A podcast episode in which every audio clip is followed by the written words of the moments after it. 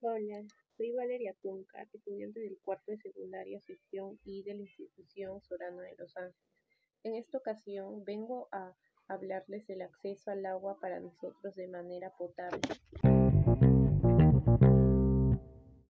En primer lugar, debemos conocer que el agua se origina desde el proceso de enfriamiento de la Tierra se condensó en la atmósfera y tuvimos nuestras primeras lluvias. Con ello se fue dando lugar a los océanos, ríos, lagos, lagunas, etc.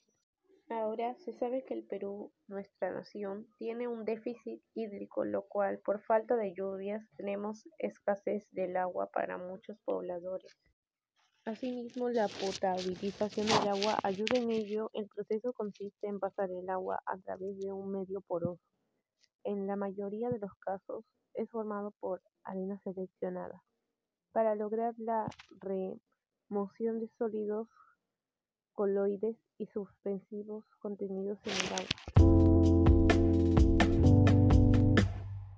Pero también nosotros podemos participar en la captación del agua haciendo destravación, planificar y mejorar infraestructuras de almacenamiento propender y exigir la eficiencia en el uso del agua. Podemos filtrar también el agua de forma natural, como en filtradores caseros, también con cloros, hervir, etc. Debemos cuidar el planeta para un bienestar en el futuro de los descendientes de muchas especies, incluyendo al humano. Bueno, eso es todo. Me despido. Gracias por ver el podcast. Hasta pronto.